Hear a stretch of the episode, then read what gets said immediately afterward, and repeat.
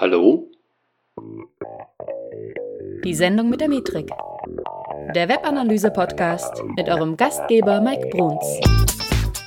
Hey Analyseheld, hier ist der Mike. Herzlich willkommen zu einer neuen Podcast-Folge von Die Sendung mit der Metrik.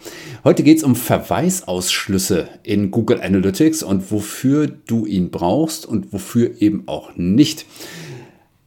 Warum erzähle ich darüber? Also auf der einen Seite ranken sich um dieses Thema Verweisausschluss diverse Irrglauben. Ja, also es gibt viele Menschen, die nutzen dieses Feature in Google Analytics falsch oder wissen gar nicht, was es auf sich hat damit. Und äh, ich finde es einfach eine echte Waffe bei bestimmten Problemen. Und das heißt, eigentlich äh, solltest du besser darüber Bescheid wissen, was du damit tun kannst. Also, äh, wir fangen mal vorne an. Wir müssen erstmal klären an der Stelle, bevor wir einen Verweisausschluss machen, müssen wir erstmal klären, was ist denn überhaupt ein Verweis. Also ein Verweis ist quasi erstmal eine, eine andere Quelle zu deiner Website. Ja, das kann zum Beispiel ein, ein Link sein, der auf einer anderen Website untergebracht wurde. Und ähm, wenn jemand jetzt auf diesen Link klickt, dann wird ein sogenannter Referrer, also ein Verweis quasi, an Google Analytics übergeben und löst damit eine neue Sitzung aus in Google Analytics und ähm, diese Sitzung wird quasi dann dieser Quelle zugewiesen. Ja? Ähm, du kannst dir das immer genau anschauen, also Referral Traffic kannst du dir in, äh, in dem Bericht Quelle Medium zum Beispiel anschauen oder überhaupt in den Akquisitionschannels und kannst du auch überall oder fast überall als, äh, als sekundäre Dimension irgendwo einblenden in deinen Berichten. Ja? Und ähm, jetzt lass uns mal darüber reden, was ist denn, wenn man jetzt über einen Verweisausschluss spricht? Also zunächst mal erkläre ich dir, wo du den wo du den einstellen kannst, einen Verweisausschluss. Und zwar findest du den in der Google Analytics Verwaltung und zwar auf Property-Ebene und dort gibt es einen Punkt, der heißt Tracking-Informationen und darunter findest du die Verweisausschlussliste. Das funktioniert allerdings erst, ähm, wenn du einen Tracking-Code eingesetzt hast, der mindestens Universal Analytics ist. Also wenn in deinem Tracking-Code so etwas steht wie Analytics.js, dann ist das richtig. ja, oder das geht auch mit dem Global Site Tag, das ist die nächste Version quasi des Tracking-Codes und wird abgekürzt quasi mit gtag.js. Also wenn du das in deinem Tracking-Code findest oder du sogar mit dem äh, Tag Manager installiert hast, dann ähm, wird der Verweisausschluss grundsätzlich erstmal kein Problem für dich darstellen. Also was passiert bei diesem Verweisausschluss?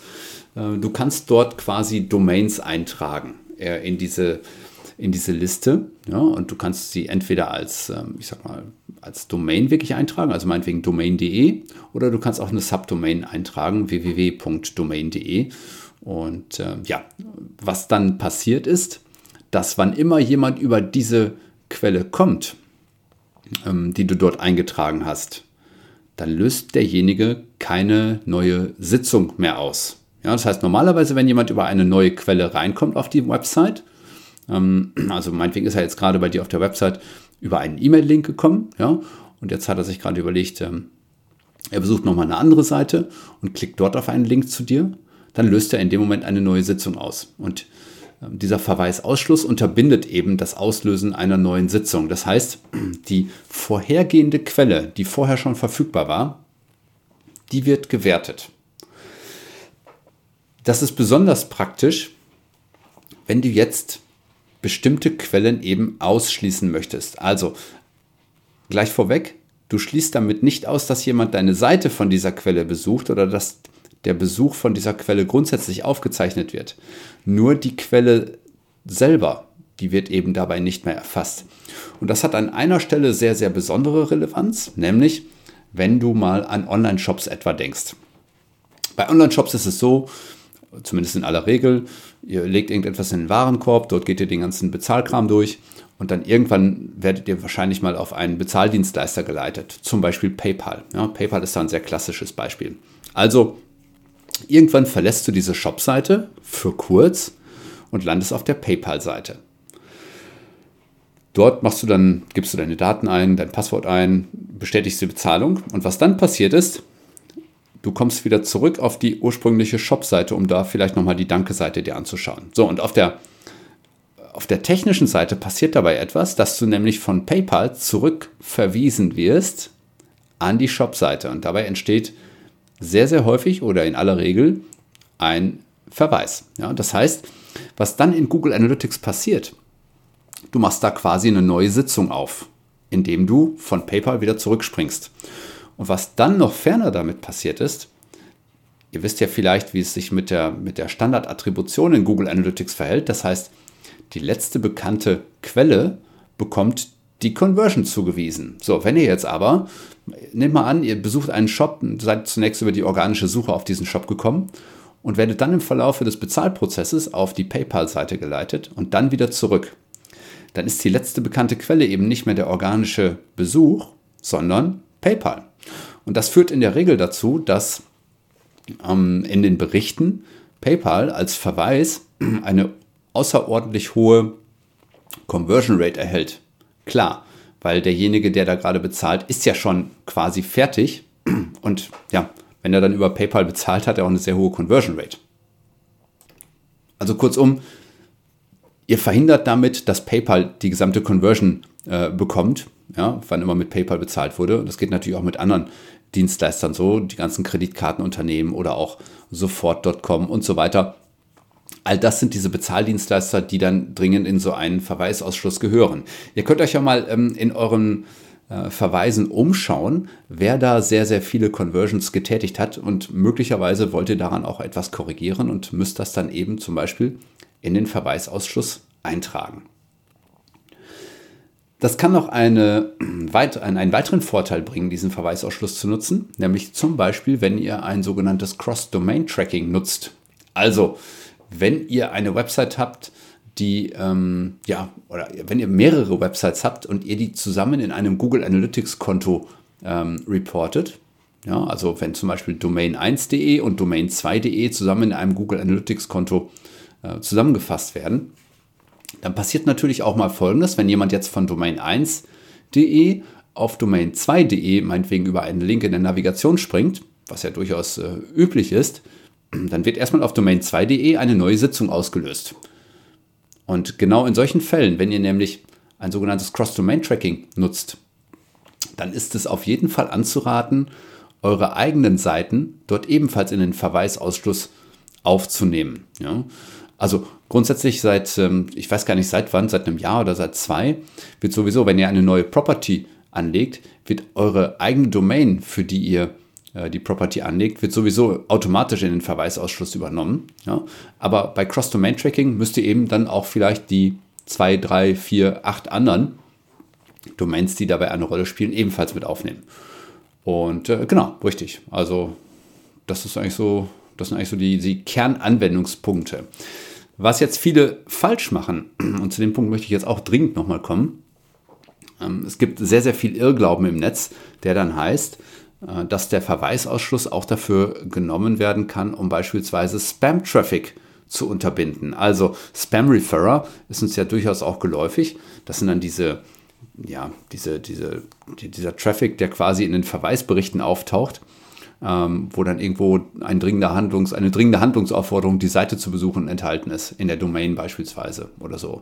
Ähm, heißt dann irgendwie Traffic XYZ oder so, heißt dann der Verweis. Es gibt einfach viele da draußen, die sagen, na gut, das kriegen wir über den Verweisausschuss raus. Aber ich habe euch ja vorhin schon mal technisch erläutert, was dabei passiert. Ihr, ihr, ja, ihr killt nicht die Sitzung äh, mit diesem Verweisausschluss oder den, den Traffic selber, sondern quasi nur die Quelle dahinter. Das heißt, der Traffic bleibt nach wie vor bestehen. Das heißt, wenn ein Spammer über so eine Seite kommt, dann wird tr trotzdem ein Hit verzeichnet und ein Seitenaufruf oder was auch immer. Ähm, aber ähm, ja, nur die Quelle dazu ist einfach nicht mehr da. So, und das verhindert ihr einfach letztendlich nicht. Ihr verhindert nicht diesen Spammer, äh, indem ihr einen Verweisausschluss nutzt. Da müsst ihr dann nämlich schon etwas härter zu Werke gehen und zum Beispiel Filter nutzen oder überhaupt äh, schon mal grundsätzlich verhindern, dass überhaupt so ein Traffic ausgelöst wird. Ja. Genau. Äh, jetzt gibt es dann auch manchmal den Fall, dass ihr etwas in den Verweisausschluss eingetragen habt und ähm, müsst ihr auch wissen, Erst ab dem Zeitpunkt des Eintragens gilt dieser Verweisausschluss auch. Also ihr könnt das nicht rückwirkend für eure Daten dann verändern. Das heißt, ihr solltet euch so früh wie möglich darüber klar werden, ob ihr das äh, Feature in irgendeiner Form nutzen wollt, insbesondere für die Bezahldienstleister, weil eben erst die zukünftigen Daten befreit sind von diesen Verweisen. Und trotzdem ist es manchmal so, dass du dann noch Traffic von diesen Domains siehst. So, und das hat jetzt mit der, ähm, mit der Laufzeit eines Cookies zu tun, äh, das Google Analytics setzt. Und das ist eben quasi die Kampagnenlaufzeit. Und die ist 180 Tage. Und jetzt müsst ihr wissen, wenn jemand erstmalig über eine Quelle gekommen ist, meinetwegen auch über diesen, diesen Verweisausschluss, meinetwegen auch über PayPal, dann bleibt ihm diese Quelle erstmal anhaften. Und zwar so lange, er direkt auf eure Seite danach wiederkommt. Also wenn jetzt meinetwegen jemand über PayPal bei euch einen Kauf getätigt hat, in Anführungszeichen, und er danach jedes Mal eure Seite als Direct Traffic wieder besucht, dann möchte Google, Google mag Direct Traffic nicht und möchte ihn am liebsten irgendwie überschreiben und weist deswegen Direct Kanäle, also Direct Traffic, immer dem vorher zuletzt bekannten Kanal zu. Ja, also in dem Fall wäre das dann, wenn jemand Direct nachher wieder bekommt, dann wäre das zum Beispiel PayPal. Ja? Und deswegen taucht trotzdem immer noch wieder PayPal erst auf. Und zwar so lange, wie das Cookie Laufzeit hat. Ja? Also das müsst ihr auch wissen, wenn ihr ähm, da diesen Verweisausschuss tätigt. Ja? Weil, wie gesagt, da kann es auch mal zu Verzögerungen kommen. Okay, ich hoffe, das konnte dir ein bisschen was helfen. Wenn du Fragen hast, melde dich auch gerne. Komm auch gerne in die digitale und Webanalysen-Gruppe. Entschuldigung, digitale und Webanalyse-Heldengruppe bei Facebook. Und ähm, wenn du eine Frage hast, stell sie da rein. Da wird dir in der Regel sehr, sehr gut geholfen. Und ich selber bemühe mich auch immer wieder schnell da Antworten zu finden für euch und für dich. Würde mich auf jeden Fall freuen, euch da zu sehen. Okay, wenn du sonst Fragen hast, kannst du auch gerne hier unter dem Beitrag kommentieren. Und ansonsten freue ich mich auf ein baldiges Wiedersehen oder Wiederhören. Macht's gut, bis bald.